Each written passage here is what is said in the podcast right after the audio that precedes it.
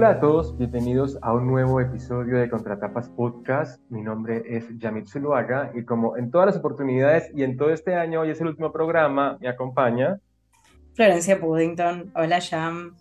Hola Flor, hemos sobrevivido a un año más de lecturas intensivas, un año lleno de mucha variación lectora, ¿no? Literatura nacional argentina, literatura japonesa, italiana, americana, bueno, y, también te quería preguntar eso, ¿no? Impresión así de las lecturas de, del 2023.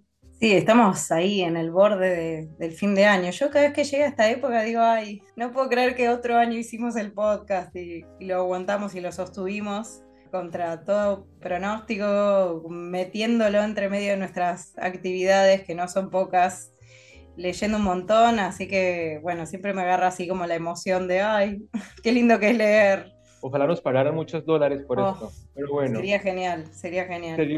Y hoy es nuestro último el libro del año, pero también del último, del último ciclo que fue dedicado a la literatura japonesa. Y hoy nos acompaña pues, un invitado también muy especial. Él vive en México, es Adrián Ibarra. Él es historiador e internacionalista, es docente, amante de la cultura japonesa.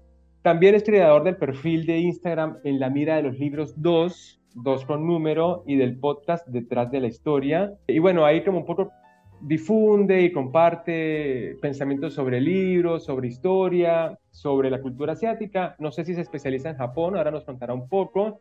Y también es una, dos disciplinas me parecen muy de la mano, ¿no? La historia y la literatura, ¿no? De hecho, consumimos historia porque hay libros escritos sobre, ¿no? Entonces, por ahí, Adrián, muchísimas gracias por aceptar la invitación. Bienvenido a este espacio. Y cuéntanos, en principio te preguntaba eso, ¿no? ¿Cómo, cómo ha sido tu relación con la lectura y cómo es que has podido fusionar esas tres cosas, ¿no? Literatura, historia y Japón. Bueno, ha sido muy interesante. Primero, muchas gracias por la invitación. Para quien no me conoce, soy Adrián Ibarra y pues bueno, pertenezco al proyecto de la mira de los libros 2 que encabezo. Respondiendo a tu pregunta, eh, siempre me ha apasionado la historia y siempre me ha apasionado la lectura, pero es muy curioso porque yo retomo estos hábitos y siempre lo digo, yo lo retomo después de un, de un proceso de, aislamiento de trasplante renal. Entonces ahí fue donde yo empecé todo este proceso de, de recuperar el gusto por la lectura, de apasionarme más por la historia y bueno, ya Japón venía siempre como en mis intereses, sobre todo como ese gusanito de, de, leer literatura japonesa y conocer a diferentes autores.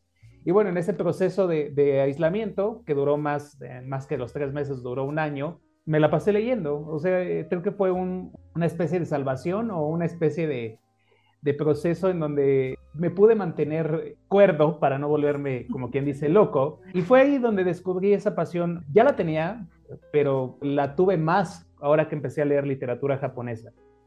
Y digamos que las tres se van a relacionar, pues bueno, porque fue uno de los intereses que, que se unieron para poder crear todo este proyecto que estoy haciendo. Y la novela que vamos a, leer hoy o vamos a analizar hoy es El emisario de Yoko Tawada, que es una, por supuesto, autora japonesa.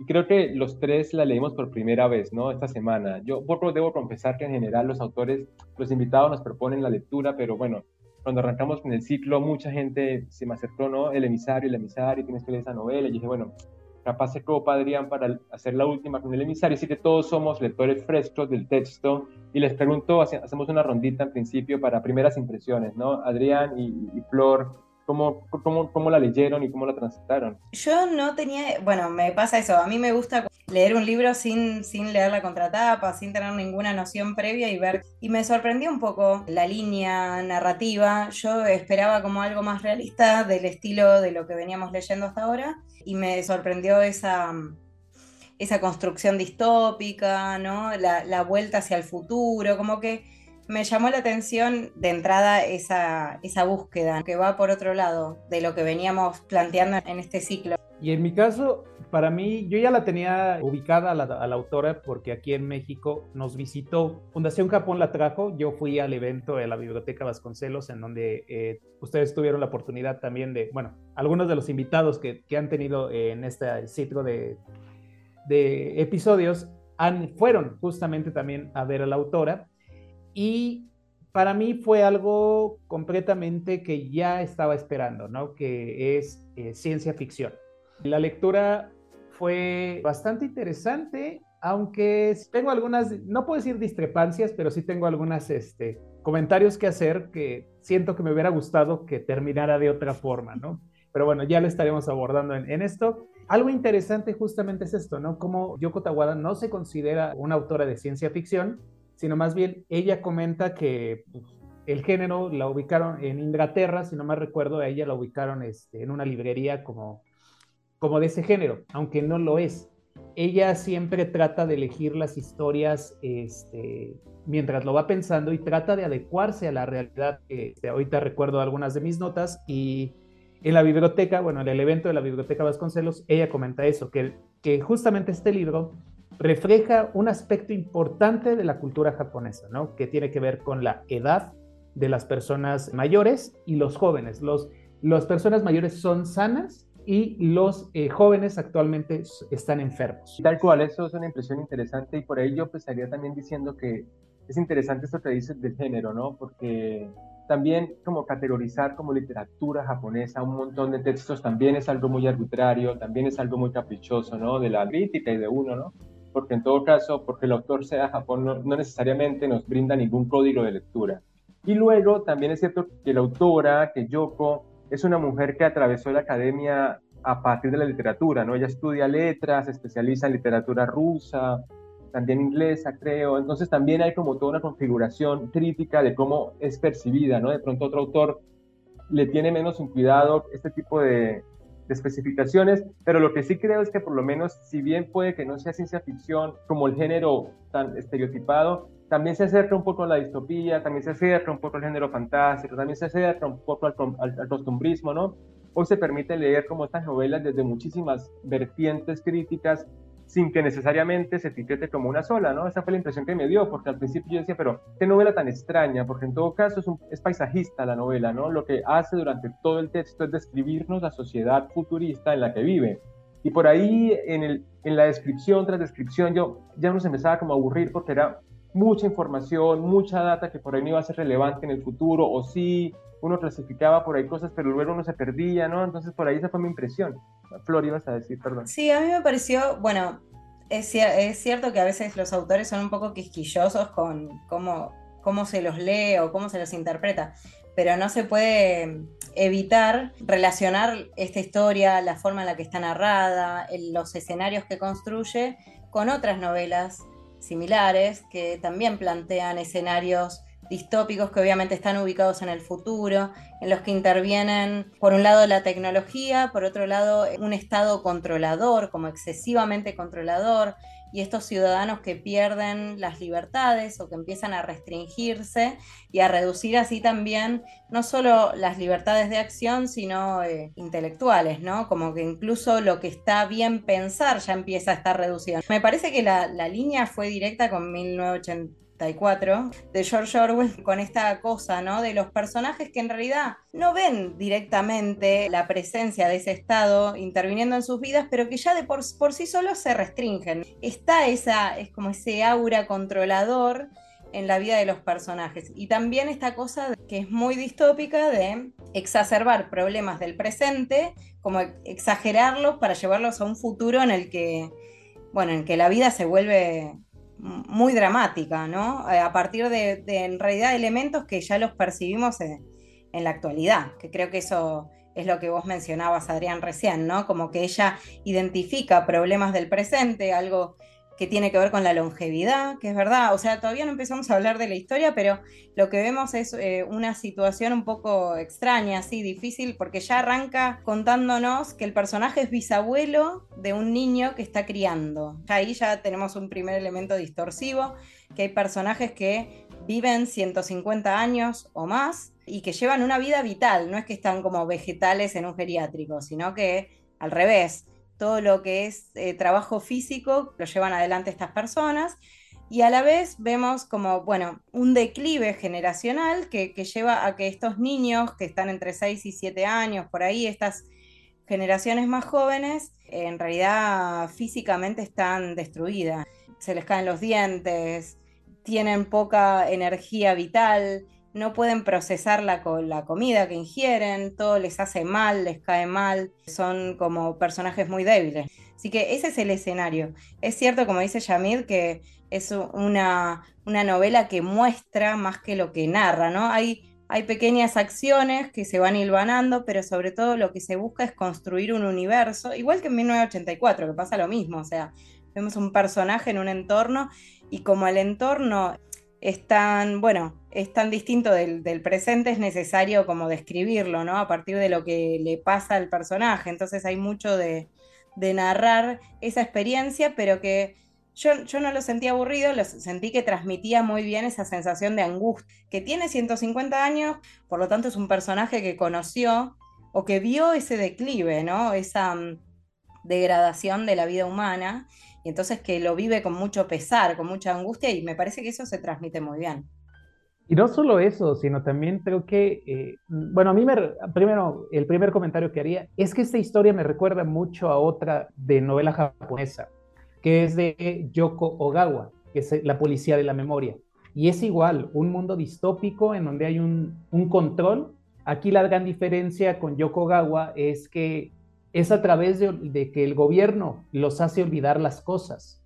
O sea, todos los recuerdos, todos los objetos se van olvidando van en desuso y la sociedad en cierta forma, bueno, le cuesta trabajo, es como esa incertidumbre. Lo mismo pasa con el emisario. Hay una incertidumbre constante en donde este narrador, bueno, este Yoshiro, que es el, señor de 115 años, si no me recuerdo, es quien eh, también vive una incertidumbre por respecto a su nieta, a su bisnieto, a su familia y también a, qué, a cómo va a terminar la sociedad, ¿no? Bueno, él es muy crítico, ¿no? Y aparte Qué coincidencia, porque con Yoko, Yoko Gawa en La Policía de la Memoria, también la protagonista, que no tiene nombre, eh, es un escritor, o es una escritora en este caso.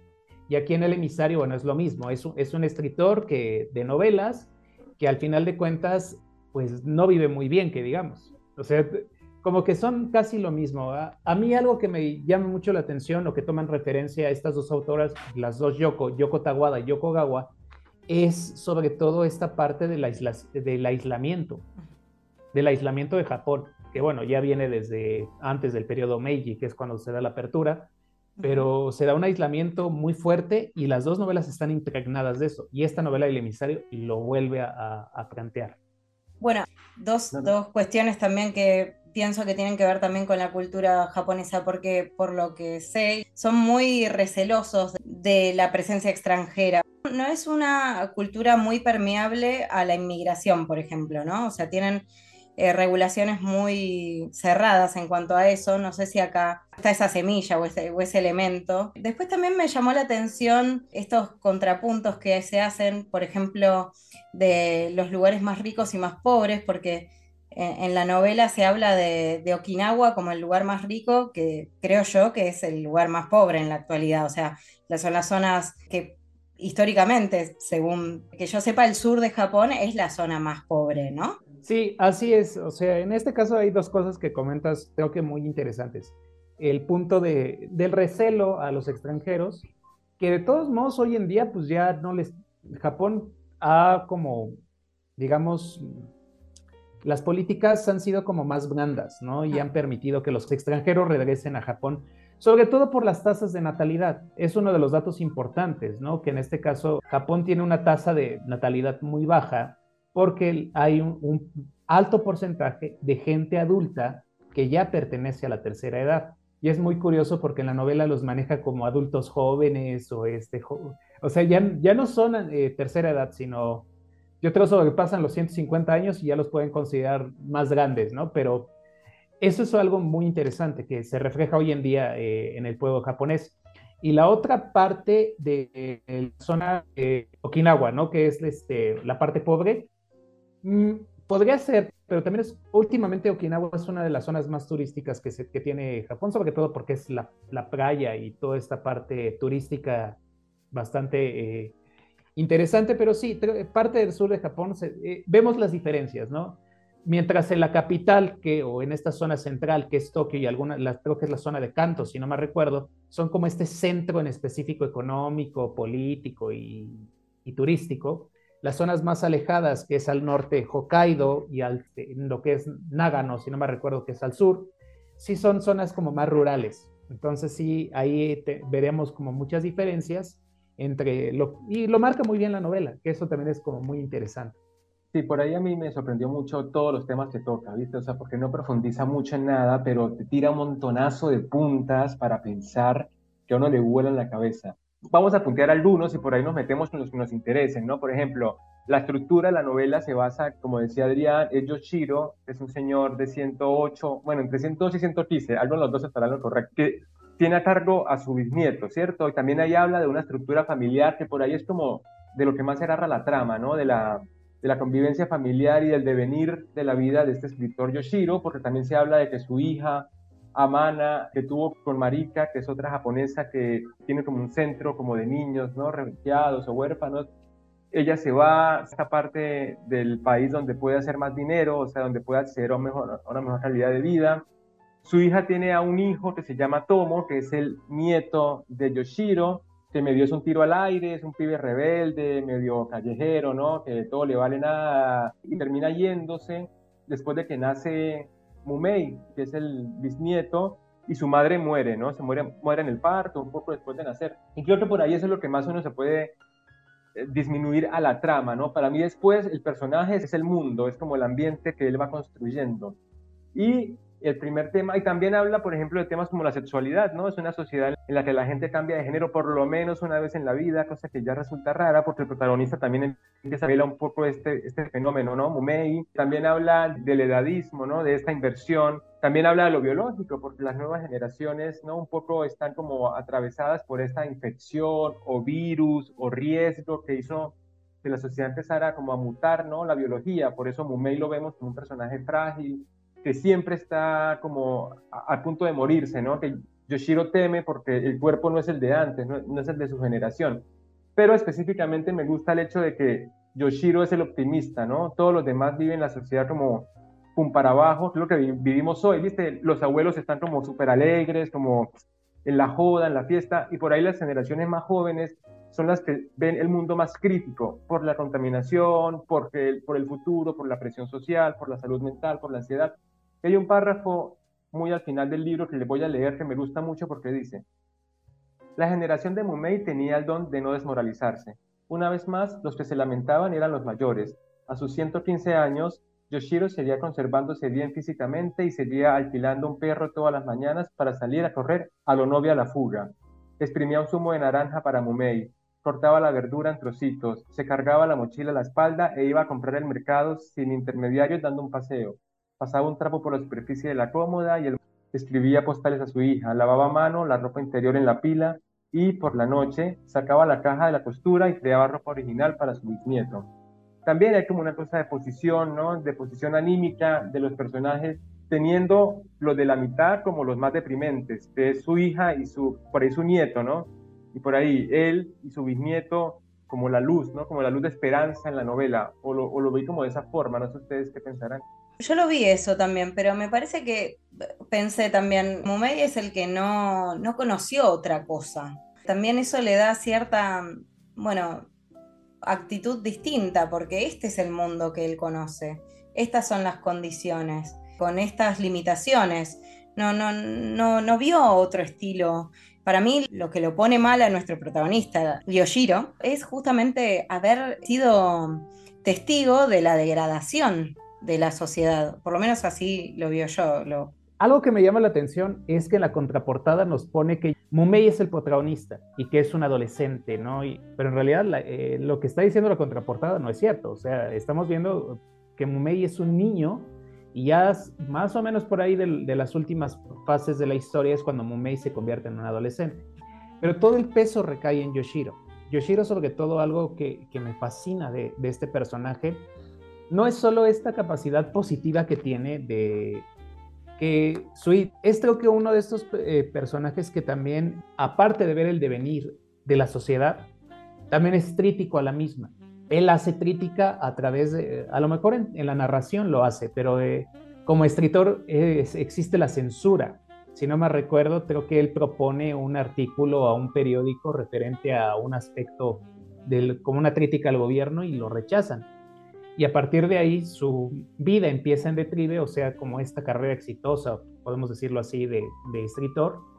Y también creo que ese aspecto es como muy llamativo de, de la historia. Y aparte, bueno, creo que algo, algo que se presenta es el aislamiento, que a mí me gustó mucho es, es, ese aislamiento, ¿no? Y creo que esta novela llegó en el momento justo de que pasamos por una pandemia bastante fuerte y que, bueno, también siento que refleja un poco esas situaciones que, que se viven hoy en día. También Yoshiro es el personaje con el que se puede contrastar el pasado y el presente, ¿no? Porque sí que el tono es muy... Yoshiro recordaba cuando era pequeño veía televisión y ahora pues la tecnología está en declive, no hay televisión. Yoshiro se acordaba de esta comida, de la fruta que comía cuando estaba adolescente y su mamá le daba y ahora no existen ese tipo de alimentos. Capaz es el personaje más posible para ampliar el rango de discusión sobre el cambio societario, ¿no? Cosa que en Mumei no está, como dice Flor, porque es un, es un ser nuevo, pero que aún entiende de sufrimiento, aunque me parece que lo vive de manera más tranquila, pero sí que lo comprende, no tiene una visión de que algo está mal. Sí, a mí con eso del aislamiento me pareció que tenía como dos puntas. Bueno, por un lado el, el control, como aparece de nuevo lo mismo que en, en 1984, me hace acordar mucho de ese libro, esta idea de que hay un enemigo externo de que cada, cada país se vale por sí mismo, que en realidad nadie puede constatar si esto es así porque la comunicación está cortada o está intervenida, nadie puede saber si esto es efectivamente así, Internet no existe más y dentro de Japón también las regiones están como cortadas y es difícil transitar de un lugar a otro, ya eh, moverse dentro de la misma provincia es difícil y más ir a otro lugar, hay muchas limitaciones, no se permite que cualquier eh, ciudadano vaya a cualquier otro lugar. Eh, bueno, está toda esa, toda esa cuestión como una forma de control de la población. Pero también se habla de una degradación en las relaciones interpersonales, como que cuando, por ejemplo, Yoshiro cuenta cómo fue su relación con su esposa o cómo se concibió ese amor, bueno, eso se da de una manera muy rara, ¿no? O sea, ya como si gradualmente se hubieran roto también las, las vías de contacto entre personas y se hubieran transformado en intercambios muy superficiales. Eso también aparecía en 1984. O sea, como una forma también de control. La conversación íntima, el vínculo íntimo está muy limitado. A mí me, subrayó una parte que me, llamó mucho la atención que decía, Yoshiro decía, eh, bueno, cuando tenés una pareja es muy difícil hablar sinceramente. Y yo decía, todo lo contrario, ¿no? Se supone que en una pareja uno puede blanquear con, con relativa honestidad las emociones y los sentimientos. Entonces es como que se quiebra todo tipo de vínculo íntimo. Y bueno, ella, él se conoció en una protesta, pero ya ni se acuerda de qué era la protesta, ¿no? Uno imagina como esa progresión en cierta eh, actitud de la población que, bueno, que fue mermando, ¿no? Que en algún momento por ahí había un rechazo a, esta, a este control o a los cambios políticos y sociales y que en algún momento eso, bueno, caducó. O sea, Yoshiro es incapaz de sostener ese vínculo con su pareja, tampoco tiene una buena relación con su hija, menos con su, y, con su nieto Tomo, y bueno, logra por ahí algún puente de comunicación con este bisnieto, finalmente. Esa es otra característica de la sociedad japonesa. Bueno, hoy en día sabemos que a los japoneses les cuesta mucho trabajo como mostrar los sentimientos a las demás personas y creo que eso también se refleja aquí en la novela. Algo interesante es de estos, eh, de toda esta eh, degradación familiar, es que los tres personajes, Mariko, Amana y Tomo, si no me recuerdo que son los familiares directos, los tres se van y están en distintas partes. Y la única comunicación que va a tener eh, Yoshiro con ellos sobre todo con, con Amana y con Tomo, pues es a través de las cartas, ¿no? Ya ni siquiera es un, un, un teléfono. Ahí también es interesante ver cómo el uso de todos los electrodomésticos o de, los, de la tecnología se desusa completamente de la sociedad, ¿no? Es como un regreso a lo básico, a, a, ciertas cosas que como seres humanos necesitábamos. Bueno, en este caso a mí se me viene mucho a la mente. Y también algo también se marca es el desuso de las palabras todas las palabras extranjeras, sobre todo las, pues, según, bueno, da a entender que son palabras en inglés, se eliminan o se sustituyen por otra forma de decirlo en japonés. Algo que igual a mí también me remite a la novela de Yoko Gawa, que es La policía de la memoria, ¿no? Las palabras o los objetos van desapareciendo. Y es una forma muy interesante porque aquí es la misma policía o el mismo gobierno quien, quien selecciona los objetos que va a, a deshacerse. Pero con Yoko algo como que, que, el mismo gobierno, los medios de comunicación, que son los que también este, tienen influencia, pues son los que están haciendo, como apoyando esta política aislacionista, ¿no? Y, que hace que, que Japón se, se, mantenga aislado. Aparte, otra cosa interesante de esta, de esta cuestión de Japón tiene que ver cuando Mumei está en la escuela, en donde él, pues no, creo que por ahí mismo se comenta, ¿no? Que, que no aprenden completamente, que él quiere aprender, pero sus, sus compañeros no lo dejan.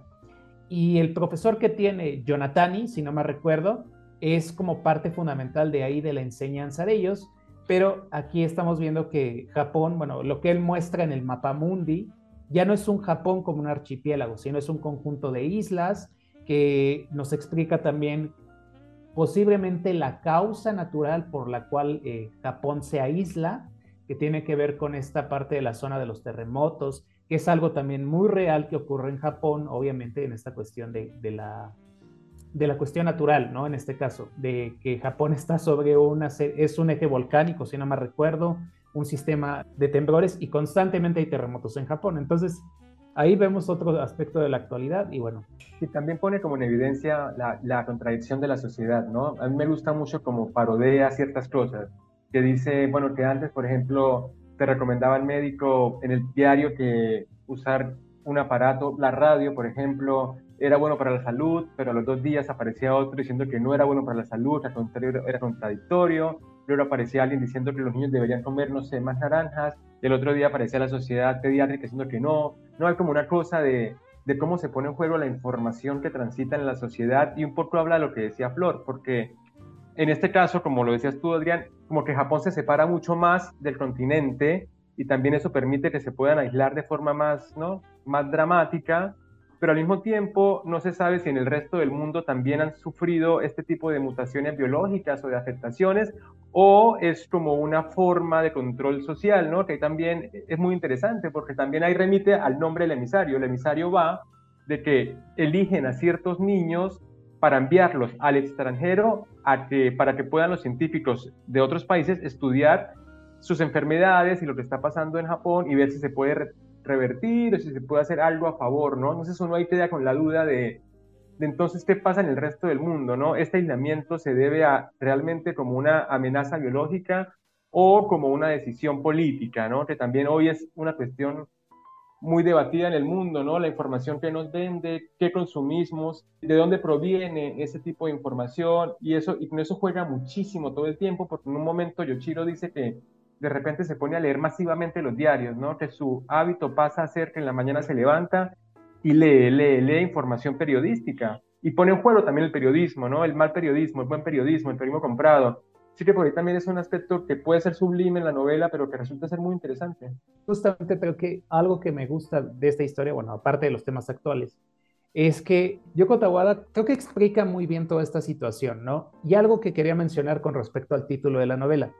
Cuando comienza la historia se nos plantea que el título de la novela hace referencia a una novela de Yoshiro, que tiene que ver con un corte, en este caso como de novela histórica, pero que él mismo no la quiere publicar porque usa muchos extranjerismos. Y cuando avanzas en la novela, que es justamente una de las publicaciones que hice en Instagram, te das cuenta de que el emisario tiene, que, tiene otra connotación, ¿no? que en este caso son estos niños elegidos para que viajen al extranjero justamente.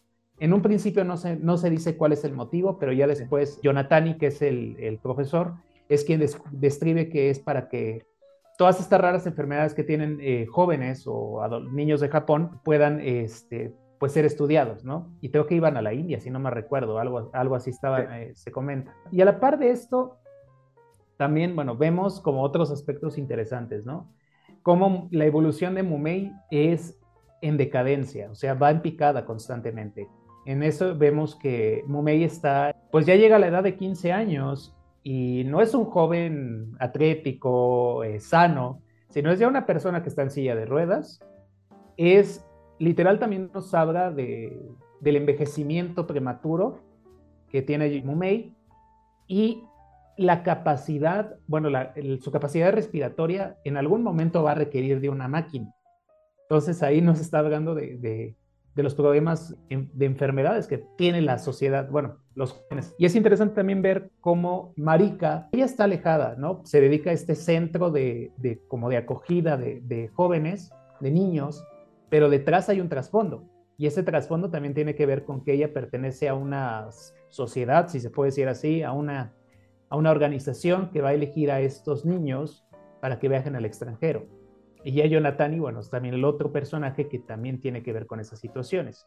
Pero es muy interesante porque esta sociedad o esta organización no tiene una marca, no tiene una como un papel, sino en específicamente es una organización eh, no gubernamental debajo del agua, que al final de cuentas también ellos políticamente saben que el gobierno no, lo, no les impide viajar al extranjero, pero hay una serie de políticas que hacen constantemente, lo, que hay constantes cambios en las políticas y que hoy en día también creo que es un tema que vemos hoy en nuestros países, esa idea de hay una política que no les parece a los gobernantes y automáticamente pues la quieren cambiar, ¿no? Sin afán, ahorita sin, sin afán de la audiencia hacer mención a cuestiones que estamos pasando en países latinoamericanos. Sí, por ahí también yo, yo quería hablar un poco de la megastructura, ¿no? La forma en que está confeccionada la novela, porque a mí sí me pareció y me dio la sensación de ser una gran introducción, un gran primer capítulo de una serie, ¿no? Porque todo este gasto en descripción del mundo nos permite, ¿no? Como tener herramientas para pensar en posibles continuaciones. Y de hecho el final de la novela nos propone eso, ¿no? Al final un poco Mumei se copa muchísimo con la idea de ser emisario y parece que va a pasar. Bueno, esto ciertamente tendrá una segunda parte que es Mumei, ¿no? En, el, en, en la India, ¿no? Como una serie narrativa que da pie para que siga, pero capaz lo deja ahí también eso me pareció un poco frustrante, ¿no? No, no se preocupa mucho la autora en complacer a los lectores o en ahorrarles tramos de la, de la novela que puedan ser como repetitivos o que puedan ser un poco densos en cuanto a, ¿no? Al, nivel de descripción. Y también es válido, pero, pero eso, ¿no? Lo sentí como una gran introducción, como un gran, como lo que hace Ursula Le que cada novela va armando una fracción de su ecumen, ¿no? De su universo. Y acá me parece que uno se queda con un montón de hambre para saber primero si Mumei al final qué le pasa, ¿no? Porque tiene como una cuestión ahí abrupta en la última línea, aparte ni siquiera uno se la ve venir. Y después, ¿qué pasa con esto del emisario? ¿Qué pasa con el posible romance que, que medio se dibuja o se logra entablar hacia lo último, ¿no? Es una novela que claramente no es placentera en cuanto a la experiencia lectora, sino al contrario, ¿no? Es una frustración al final bastante, ¿no? Como a la espera de, a mí la impresión que me da es que no va a haber otra parte. ¿eh? Literal. No, no me hagas esto, no me hagas esto. ¿Por qué lo digo? Porque al final de cuentas, eh, a mí me deja la impresión de que, de que muere. O sea, de que ni siquiera llega a ser el emisario. Pero puede ser una lectura también, puede que no. Sí, puede ser. Pero también es interesante este, este otro personaje que mencionas, que es Suiren, que es la, la, niña que tiene la misma, más o menos la misma edad de Mumei, o un poquito más grande, si no me recuerdo, y que llegan a reencontrarse casi al final de la historia. Pero los dos ya están en silla de ruedas, o sea, te explica que al final de cuentas, por lo menos lo que mi percepción es que Momei en esta última parte es como su deseo de, querer seguir viviendo, pero también de ser libre. Por eso a veces él pues comete acciones locadas en este caso, como irse rápidamente en la silla de ruedas, acelerar en la silla de ruedas, aventarse y tirarse, quedar de espaldas y respirar. Como que eso le da una sensación de libertad, pero también es, es una sensación de quererse liberar posiblemente de lo que está sufriendo. Entonces, a mí me queda como, como esa cuestión, porque va, él mismo es consciente de que va a llegar a necesitar en algún momento una máquina para poder respirar. Entonces, eh, creo que aquí vemos como dos lecturas diferentes, ¿no? A lo mejor está disfrazada esa lectura en el sentido de decir que, este, que él ya no quiere vivir, que él ya no quiere sufrir. Claro. Entonces, para mí también está ese contraste de los que hablamos recién, ¿no? De, porque es una sociedad desprendida de lo, electrónico, de lo eléctrico, pero a la vez vemos como que los niños son casi androides, ¿no? Porque necesitan una máquina para caminar, necesitan una máquina para respirar. A mí me dio la sensación de, eh, que el final apunta hacia ahí, ¿no? hacia una nueva generación de niños androides, niños mitad hombre, mitad máquina, ¿no? Que lentamente van desprendiéndose de, sus órganos o de la parte orgánica y, van construyéndose de nuevo en, estas, bueno, estos seres que viven gracias a las máquinas. Y pensé si no apuntaba hacia ahí, como a, pensar que, bueno, e, este, este fantasma que, que, se escucha bastante, de que, bueno, de que las máquinas van a, van a gobernarnos, o como a reforzar un poco esta idea o este, este temor. Y también me gustó, quiero rescatar algo que quedó un poco atrás en nuestra conversación, que es el tema del uso del vocabulario. Me dio, eh, me interesó mucho el énfasis que se hace en el lenguaje como forma de control también, que eso también está en 1984. En 1984 hay un personaje que es, me encanta ese personaje, porque es un personaje muy inteligente y apasionado por el sistema, o sea, es, es increíble porque no es un personaje que es un personaje que entiende el funcionamiento y está como embelesado con, con que haya esa forma de control. Y eh, es un personaje que trabaja en un, en un departamento del Estado que lo que hace es reducir el vocabulario, ¿no? Y que cada vez la gente tenga menos palabras para hablar, porque justamente, bueno, reduce las capacidades intelectuales de esa manera.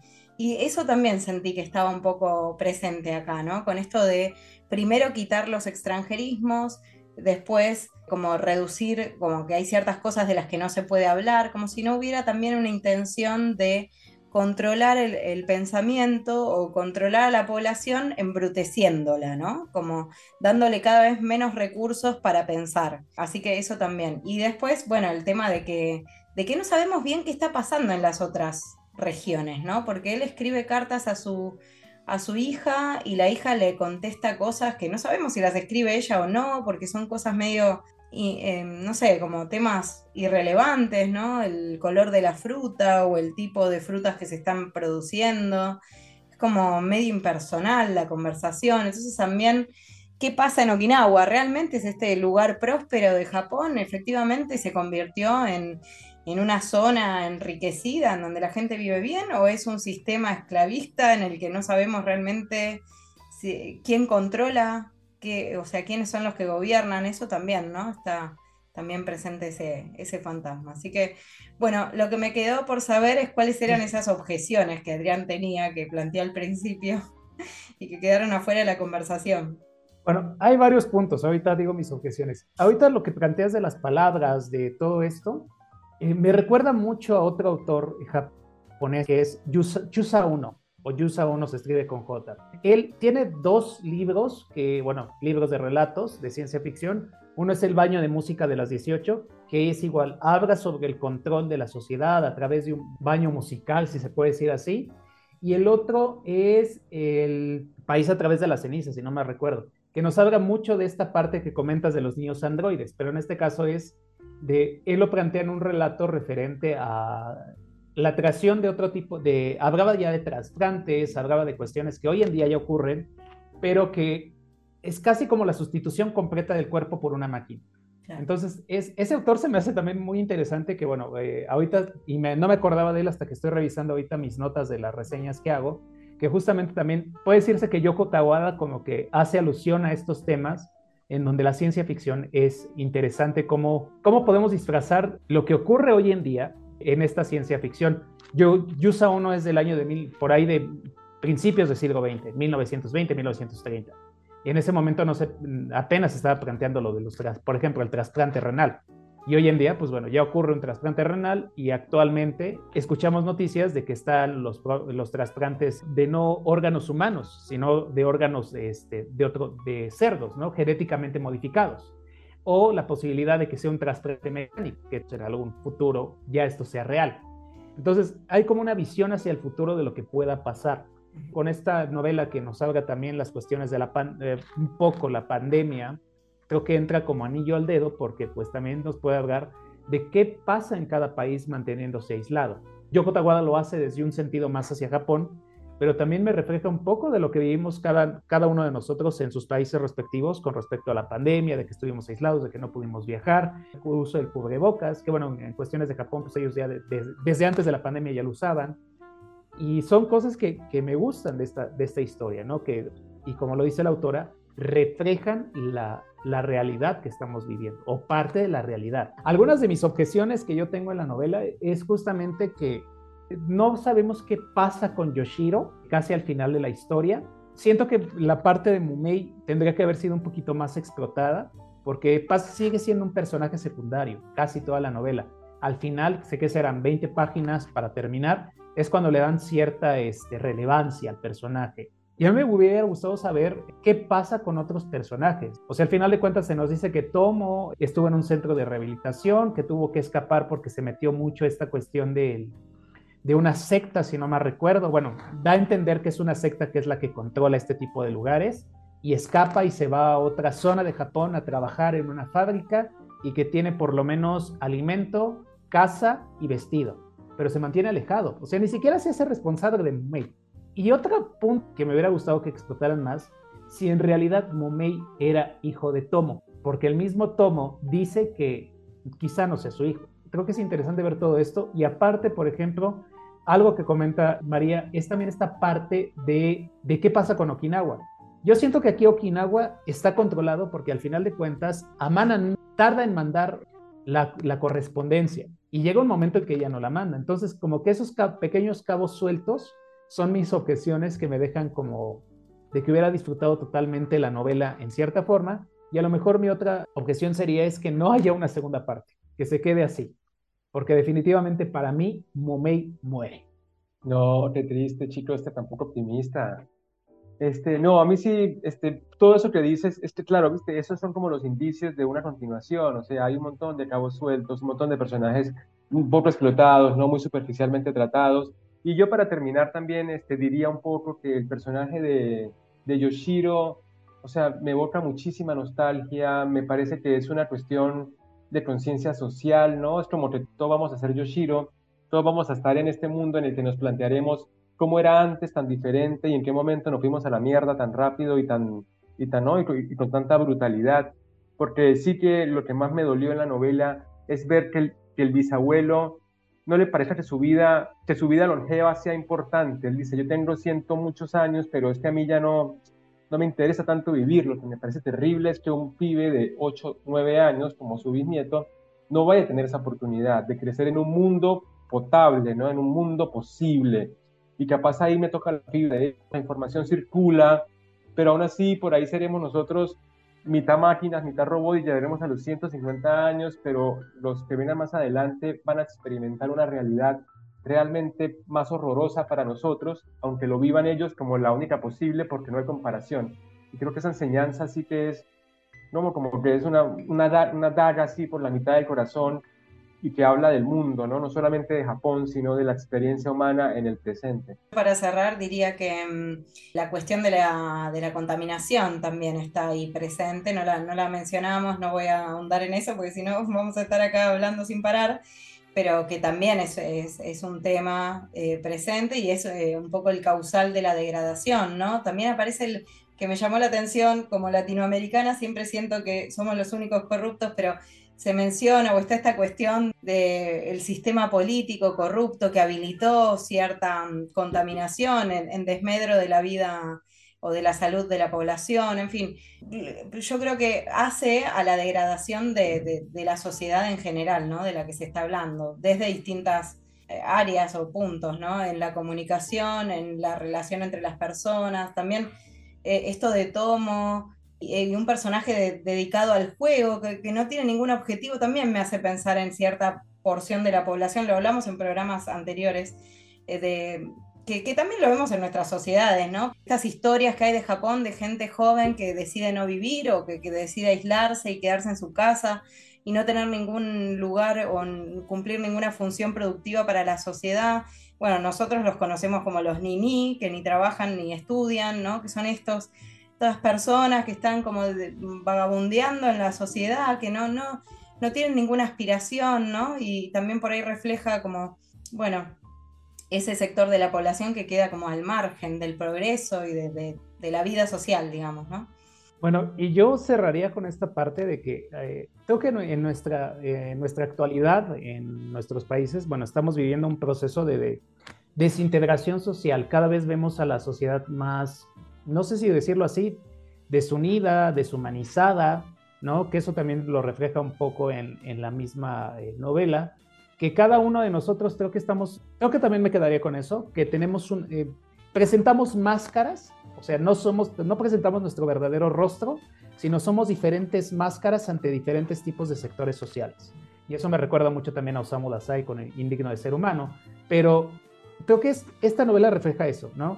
Que cada sector muestra una máscara. Vemos la pobreza, vemos no se habla mucho de gente poderosa, bueno, más que el gobierno, pero no se habla como de gente rica que tenga todo el, dominio. Se habla de compañías, en cierta forma, ¿no? Que, es, que son hasta las que les venden, le venden la tierra mal, ¿cómo se dice? Se vende una tierra mal dañada, o sea, contaminada, se la venden al, propio gobierno japonés. Y el gobierno japonés, bueno, eh, bueno, se dice gobierno japonés, ¿no? Y, este, y el propio gobierno japonés, a pesar de la crítica que le, o la presión que genera la sociedad para que eh, responda, él encuentra argumentos como para ocultar esa información y que también es una cuestión que hoy en día también ocurre en nuestros países en cuestiones del sector político. Y Adrián, bueno, ¿cómo te encontramos? Este, háblanos un poco de tus cuentas, de tus actividades ahora, de tu podcast, eh, para que las personas pues, que nos escuchen y quieren un poco conocer más de tu trabajo te puedan ubicar. Bueno, me pueden encontrar en La Mira de los Libros 2, que es ahí en Instagram. Trabajo mucho esa plataforma. TikTok también está en la mira de los libros, ahí subo pequeñas reseñas de, libros. El podcast es detrás de la historia de los libros, está en las plataformas principales, Spotify, Apple, eh, Google Podcast y creo que otra más. Ahorita estoy trabajando para poderlo subir a iVoox. Tengo una primera temporada que se ubica mucho en la mira de Japón. Estoy trabajando en la segunda temporada en la mira de Japón, que ya estamos, ahorita están saliendo capítulos especiales del truc de lectura que tengo, que es la ruta de los libros que también hacemos como una lectura de diferentes lecturas de países asiáticos. Y pues nada, o sea, en realidad ahorita acabo de terminar episodios que de, de Japón que tienen que ver con traducción, que he tenido la fortuna de que haya varios traductores, entre ellos uno de sus invitados. Y pues seguimos grabando, este, y se vienen cosas interesantes para toda esta cuestión de, de seguir con Japón. Vale, pues muchísimas gracias Adrián y también a Flor, muchas gracias por este año y nos vemos el próximo año con Tapas Podcast.